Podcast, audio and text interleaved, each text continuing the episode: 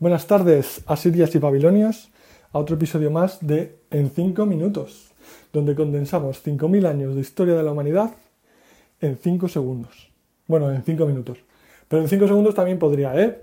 Por ejemplo, eh, Eridú fue una gran ciudad, Buenos Aires es una gran ciudad. Ya está, listo. Siguiente tema. Si algo me angustia es eh, no poder ver eh, la visión que van a tener en el futuro, si es que existe un futuro, los historiadores y filósofos de nosotros. Es decir, de la misma forma que nosotros vemos estas obras teológicas, guerras por terminologías, por la cláusula filioque y porque si Dios es eh, trino o no sobre la doble naturaleza de Cristo, gente matándose, peleándose, que en el fondo, bueno, pues el trasfondo siempre era una lucha de poder. Pero bueno, eh, lo vemos como algo ridículo, que su higiene era censurable, que su comida era bazofia, pues ¿cómo nos verán en el futuro? Supongo que quizá vean que nuestro consumismo es ridículo, quizá que nuestra higiene también es pobre. Inventarán como en el libro este de, de Philip K. Eh, para que la gente no sude, tenga los dientes sin caries y tenga el pelo siempre sin caras y a quien no eh, hacía eso pues le disolvían para recuperar los elementos valiosos para la sociedad. Eh, Philip K. Dick es un grande de la ciencia ficción paranoica. Os la recomiendo a todos, especialmente a la gente que ya es paranoica de naturaleza como yo. Eh, pues yo creo que los historiadores del futuro filósofos y pensadores del futuro, yo creo que sobre todo verán, de la misma forma que nosotros vimos, hemos visto la teología como un castillo de arena gigante que hicieron en, en, siglos pasados, ellos verán nuestra fe en el progreso como nuestro castillo en la arena.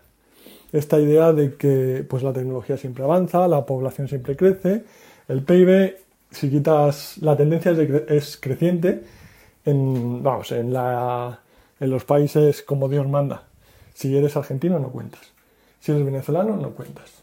Si eres eh, de Mozambique no cuentas. Para la gente que, realmente importa, que es la que tiene dinero, eh, que ve siempre como que el futuro es mejor. Eh, es curioso porque mm, parece claro que, por ejemplo, para los griegos, las grandes cosas sucedieron en el pasado los mitos de Aquiles, de Odiseo, de Hércules, para nosotros las grandes cosas están en el futuro. No sé, es algo que me contó mi profesora de filosofía en el bachillerato y, lo sigo rumiando de vez en cuando. Bueno, pues como no voy a vivir suficiente para eh, ver nuestros errores, pues tendré que seguir cometiéndolos. Eh, en fin, eh, también me acuerdo de que en una comida con unos compañeros de trabajo dije que la gente con una ideología muy fuerte me tiraba para atrás y prefería gente con ideas a gente con ideología. Con esto lo que me, se me tuve casi una discusión con cierta persona sobre si eso eh, aplica, por ejemplo, a los católicos. Y yo, para mí, un católico de ideología, que no de, de espíritu, eh, me echa para atrás. Pero bueno, eh, cada uno eh, se rasca los granos que quiere. Em, eh, entonces, en ese sentido, eh, para mí el problema de las ideologías es que siempre puedes llevarlas al absurdo.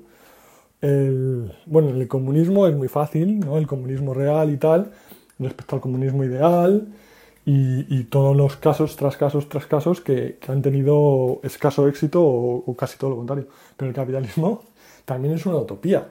O sea, no se suele decir, pero es una utopía, porque el mismo Adam Smith decía que los empresarios o, pues, o los ricos, siempre que se juntan, va a ser para conspirar contra los, los consumidores y los, y los pobres. Y es que si lo dice el fundador, es que se sabía, es que es algo obvio. Simplemente es lo que la naturaleza humana haría. O sea, yo si fuera empresario también me juntaría con otros empresarios para controlar precios y producciones, si fuera legal. Y el otro día vi una foto de unas peras, trozos de peras procesadas que eran de producción en la Patagonia Argentina, que se habían envasado en Tailandia y se vendían en España. O sea, si mis peras tienen que viajar miles de kilómetros para comérmelas, yo me bajo.